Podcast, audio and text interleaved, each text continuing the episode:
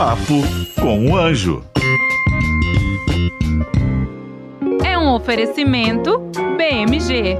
Chegou a hora de você falar. BMG é pra mim. Olá, meus amigos, bem-vindo a mais um podcast Papo com Anjo, muito bacana. Eu adoro fazer esse podcast, eu me sinto em casa, não tem roteiro, vocês já sabem, é um papo. Trago sempre pessoas que para bater um papo sobre investimento, sobre negócio, sobre carreira, sobre vida, sobre empreendedorismo. E hoje também trago um cara que eu conheço há pouco tempo, mas ele tem uma história muito bacana. E, e o que me chamou a atenção no primeiro momento que eu conheci esse cara, porque ele é um cara que se diz bilionário. Senhoras e senhores, Fabrício. Tudo bom, João? Oh. Me surpreendeu quando ele falou bilionário. O pessoal vai pensar, não, o João já pediu um dinheiro, vamos investir em startup aqui, vamos voar, né? Vamos voar, pô. Você tem um... Eu, eu, fui lá, eu fui uma vez gravar um negócio com ele e ele me deu uma caneca com um dólar com a minha cara, né?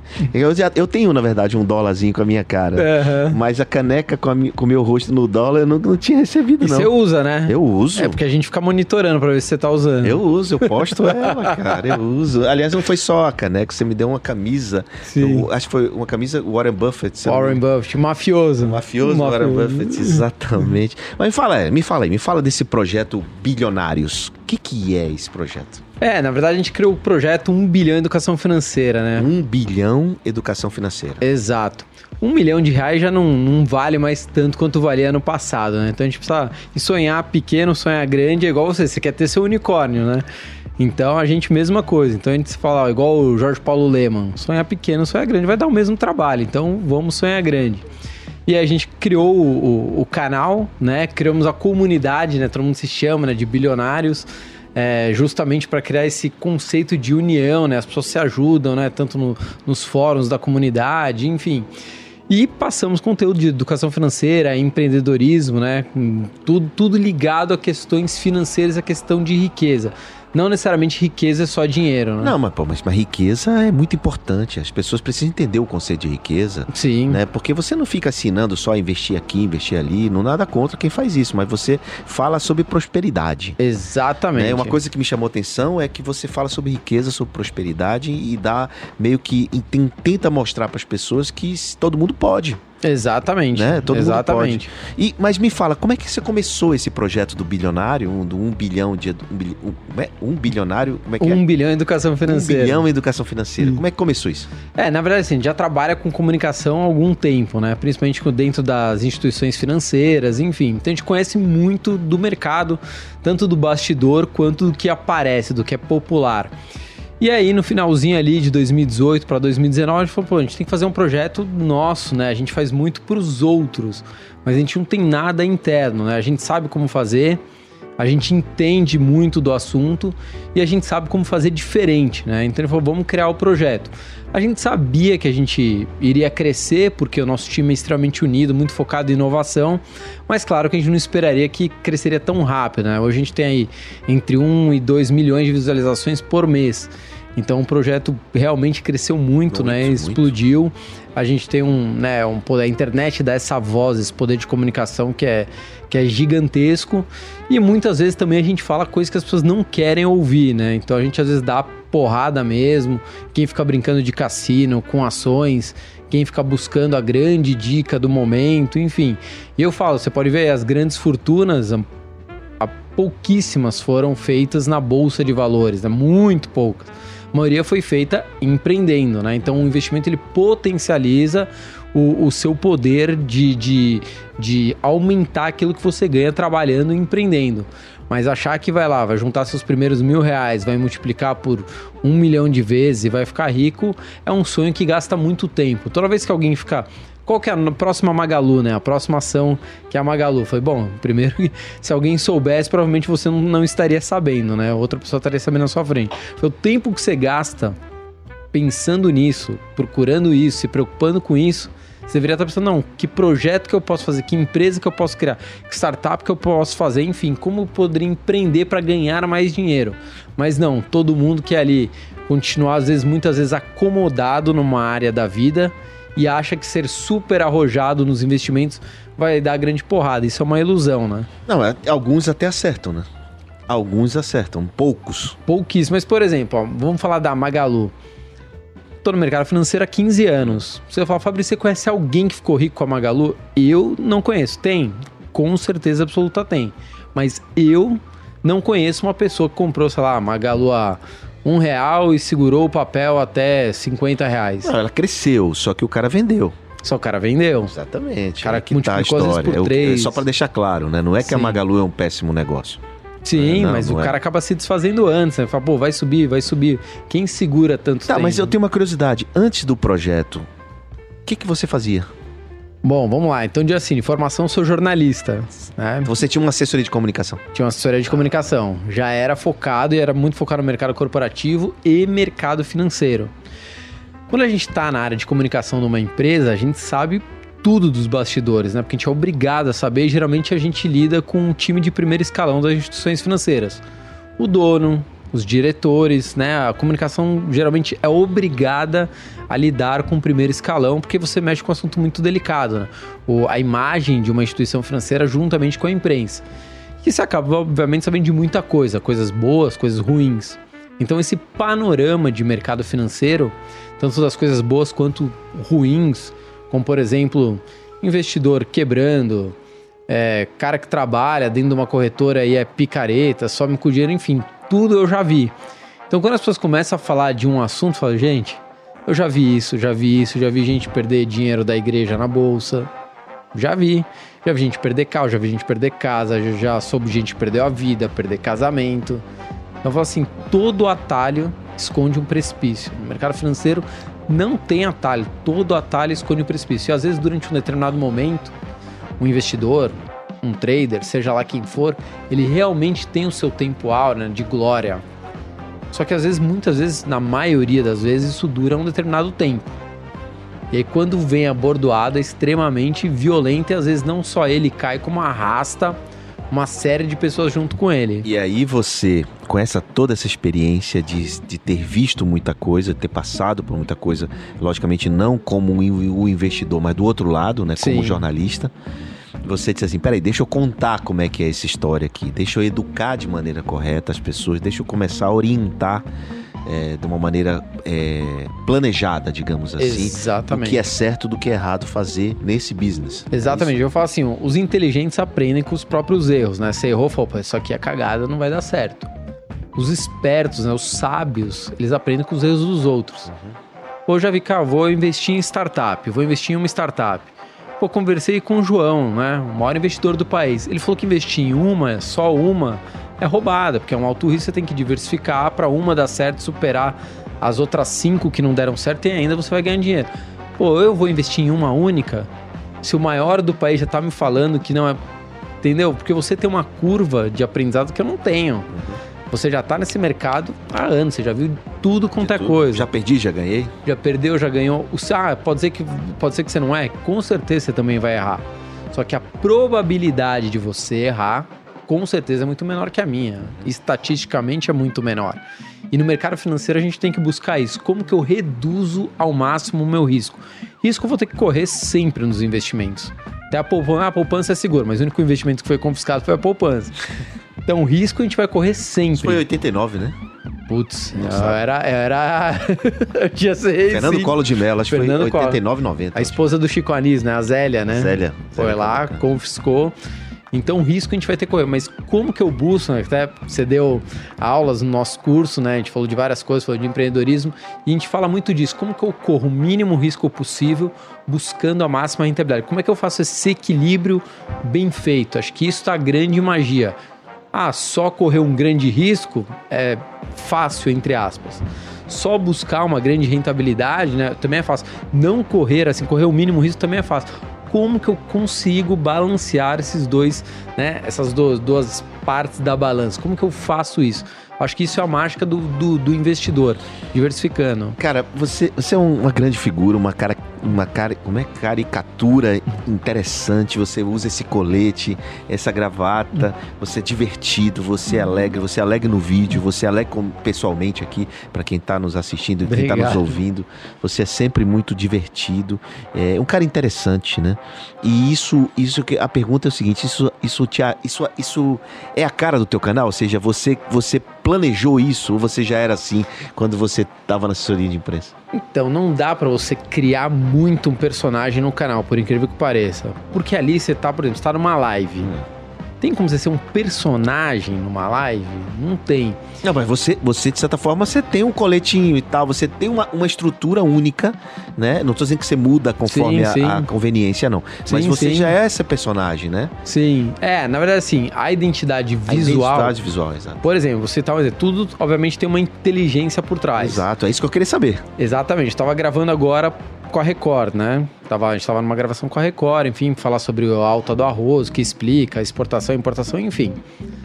Pô, se eu tenho um, um- um determinado look, né? Um de- determinado dress code, uma roupa que eu posso usar numa emissora de TV para falar em rede nacional, e eu posso usar na internet, que eu converso com os dois, cara, joia. Entendi. Talvez se eu usar só uma camiseta no meu canal, eu não vou poder dar uma entrevista em rede nacional para um telejornal de camiseta. Ah, mas o que, que isso tem a ver? Que a imagem, porque assim, quando você está passando a informação, o principal player daquele momento é a informação, não é você. A pessoa quer saber do seu conteúdo, seja na TV, seja aqui na rádio. Ninguém vai ver, né, o seu conteúdo, nossa, porque o João é lindo, o Fabrício é muito lindo. Não. Eles são caras que eu gosto tal, e tô vendo o conteúdo deles. Então, como o conteúdo é o principal, nós somos o segundo plano. Então, quanto mais facilitar a pessoa associar que aquela pessoa tá ali, tá ali, tá ali, tá ali, fica mais fácil. Então, voltando ao assunto do dress code, é um pouco disso. Agora, da personalidade, não tem como. Eu, assim, por natureza, sou uma pessoa inquieta, né? Ousada. Então, nosso conteúdo seguiu essa linha. Por exemplo, gosto de viajar. Então, fizemos série no deserto do Atacama. A gente grava aqui o Um Bilhão de Verão, que é cadeira de praia aqui no meio da Paulista. Outro dia fiz uma live, eu tenho uma embarcação do meio do mar, fiz uma live. Aí começou a chegar a raio, né? Fechou o tempo. Todo mundo vendo ao vivo lá o tempo fechando. Mas isso sou eu, não dá pra você criar um personagem, porque as pessoas percebem. Até se você fizer uma mudança brusca, por exemplo, ah, eu tô vendo que os youtubers famosos de finanças estão sendo mais alegres. Mas a pessoa vai perceber que há seis meses atrás você não era assim. Exato. Agora você virou um piadista, começa soa fake, né? Então tem muito como você inventar moda ali. No fundo, a, a- a internet ela acaba revelando ali exatamente A- quem é a- você. A internet revela tudo, né? cara? Exato. E As pessoas reconhecem isso, né? Exatamente. Não tem como Então- um- você criar um, um personagem que a pessoa, uma hora ou outra, vai perceber. Então, assim, no, no meu dia a dia, eu, eu falo meio na lata. No canal, eu falo na lata também. No meu dia a dia, eu dou umas bordoadas que eu falo, meu, isso aqui é cagada, você quer fazer por isso. Às vezes até é hater, todo mundo, não, hater tem que ser ignorado. Tem hora que eu não ignoro. Eu não, ele te- pode falar o que ele quer, eu também posso falar o que eu quero. Ó, pô, vai pra aquele canto aí. Não chego a isso, mas eu debato no... no... Eu tenho um amigo que diz assim: é, é o conceito da mandala. Sabe a mandala? Sei, sei, sei a mandala. É isso, mandala merda. Pô, que você vai falar um mega negócio, tem uma mandala e tem isso aqui, essa baixa.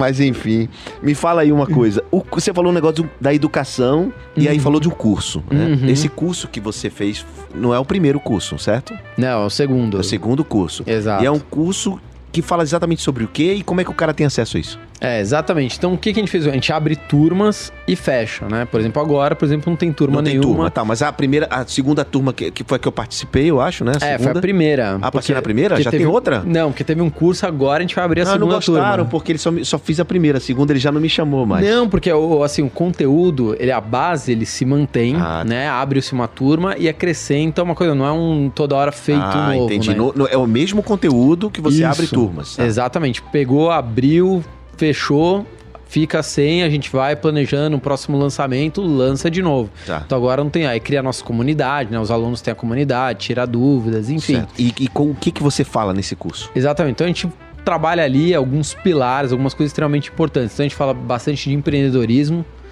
Às vezes não adianta só a pessoa guardar dinheiro. Apesar da disciplina ser a parte mais importante da era dos investimentos, às vezes só guardar dinheiro não adianta. Então, como que eu consigo ali empreender, gerar um novo negócio? Como é que eu mudo o meu mindset, né? Que foi um pouco do que você falou. Como que eu invisto melhor esse dinheiro? Né? Como que eu consigo controlar melhor esse dinheiro? Então, são 103 aulas. Então, Uau. conteúdo denso pra caramba. Muito.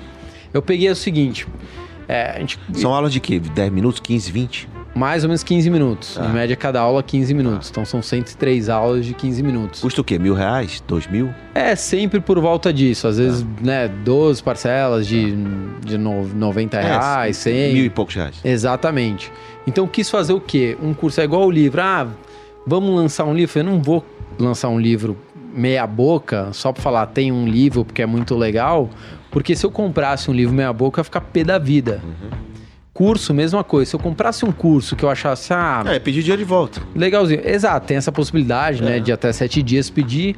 Mas mesmo assim, eu quero um curso e falar, caraca, putz, resolveu a minha vida, sabe? O cara me abriu a mente para como eu ganhar mais dinheiro, entendi de coisas de investimentos que eu nem imaginava, descobri como investir fora do país, como montar uma carteira extremamente balanceada. Então eu peguei esses 15 anos, né, de mercado financeiro e falei assim, que, que eu gostaria 15 anos atrás de saber, né? Que você não sabia. que eu não sabia que eu resolvo a vida de um cara que minha mãe consiga entender. Eu sempre uso como, Ah, tá. como avatar a minha mãe. Cara, minha mãe consegue entender esse conteúdo. Quando eu explico isso, ela consegue entender esse troço?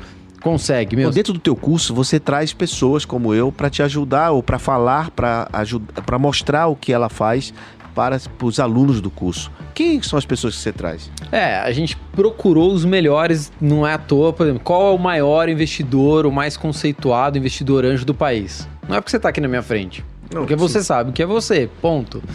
Quem é o, menor, o melhor analista de ações, né? O cara que mais acerta, o cara que tem a melhor carteira de ações recomendadas. Cada corretora faz a sua carteira recomendada de ações. Quem que tem a maior acerto, né? Vários anos seguidos. Pedro Paulo Silveira. Trouxemos também. Qual que é o fundo mais conceituado do país, apesar de ter tido uma queda, né? Coronavírus, Alaska Black. Trouxemos o analista-chefe do Alaska Black quem conseguiu inventar um produto financeiro. Então a gente trouxe o Telêmaco Genovese, que foi o primeiro fundo imobiliário de contrato atípico. O que, que é isso? Fundo lá, você fez um contrato de 10 anos, o cara vai ter que pagar 10 anos. Se ele quiser sair, tudo bem, mas vai ter que pagar os 10 anos. Então traz muito mais segurança para o fundo. Então a gente foi pincelando, trazendo ali um por um o mestre das opções, né? Que é investimento em ações, tem as opções ali que consegue fazer um seguro para carteira. Luiz Fernando Roxo. Então a gente foi trazendo ali os melhores um por um, justamente para, putz, eu tô aqui fazendo um investimento, cara, mas tô tendo uma aula aqui com o Fabrício que tem uma porrada de conteúdo, aula pra caramba, e com os melhores do país. Então, assim, eu falo, realmente é um investimento. Eu não tô aqui dando meu dinheiro, porque quando a gente dá dinheiro para alguma coisa, a gente tá dando tempo. É. E o nosso maior ativo é tempo, né? Porque ninguém sabe quanto tem de tempo e ninguém consegue comprar tempo. Então, pô, eu tô horas de trabalho aqui, eu tô investindo nisso. Fala, putz, valeu muito a pena. Tem uma outra visão de vida, o curso me provocou, o curso abriu a minha mente, né? E eu tive aula com os melhores além do Fabrício. Então esse era o objetivo principal. Muito bom. Você tem quantos anos, Fabrício? Eu agora não parece mais 36. Ah, e se você pudesse começar de novo, qual erro você não cometeria? Qual erro eu não cometeria? Na verdade, tem vários, né? Vários. Por exemplo, logo quando eu comecei a investir em ações, eu achei que era muito simples. Você descobre o, o, o investimento em ações, até uma, uma aula do curso é sobre isso, que é o efeito Dunning-Kruger. Então você acha que sabe mais do que realmente você sabe.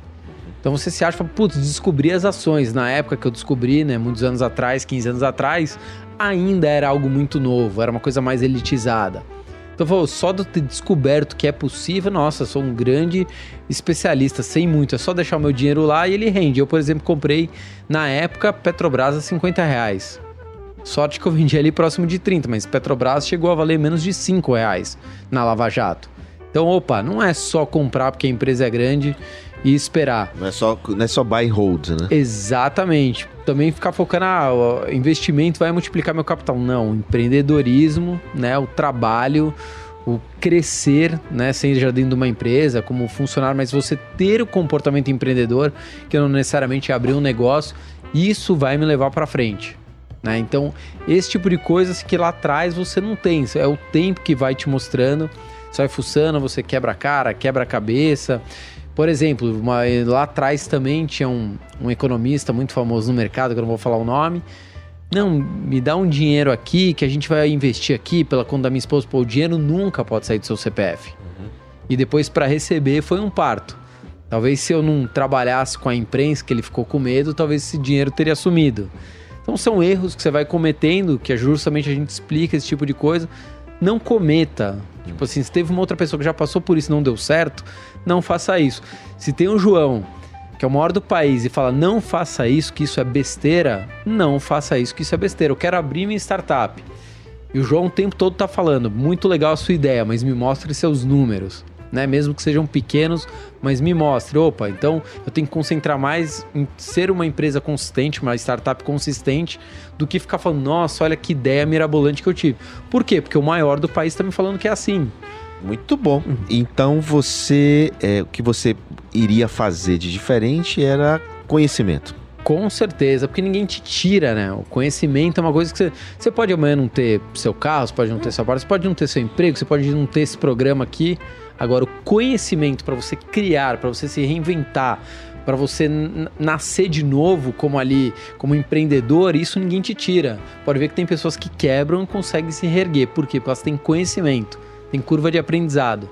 Então, o que eu falaria assim, conhecimento. E aplica esse conhecimento, né? Exatamente, consegue aplicar. Fabrício, Zio, né? Com Z, né? É com Z. Eu falo errado, mas é com Z. Fabrício, hum. muito bem. E pode ser Fabrício, não? Pode fa Fabrício, qualquer é, coisa. Os caras me chamam de Klepper, Kleber.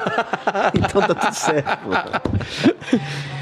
Olha, é aqui, todo, todo mundo que vem aqui no podcast Papo com Anjo, ele, além de bater um papo com o Anjo, ele também deixa um recado importante e para quem está nos assistindo e ouvindo. Então a câmera é aquela ali. Aquela ali. Você pode. Você me lembrou do Clodovil, lembra? Olha para a gente da verdade ali e fala.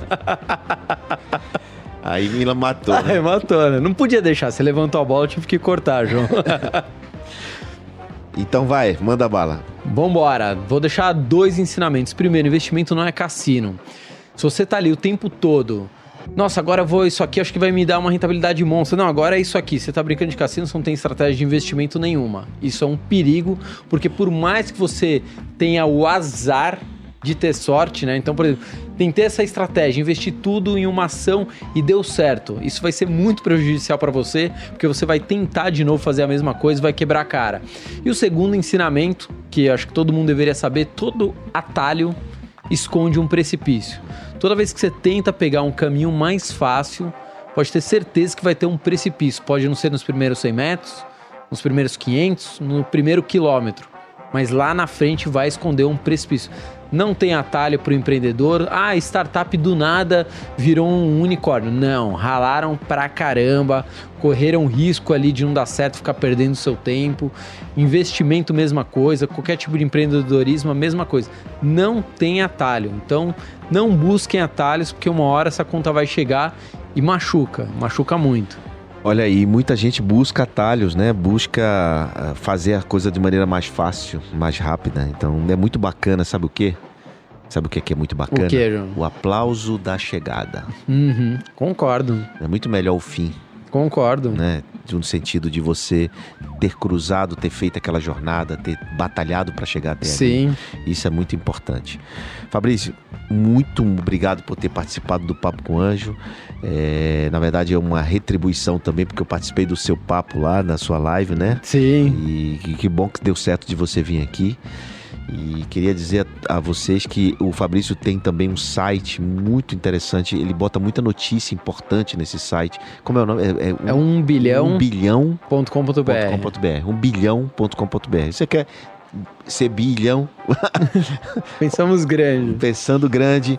Vai lá nesse site umbilhão.com.br, você vai ver que tem muita notícia boa. E sei também que já estou sabendo Upside Information, que ele está. É, Inside Information, desculpa. Ele está é, negociando já esse portal aí, que está todo mundo de olho. é a moda agora negociar portal. Exato, né? exato. Então tá bom.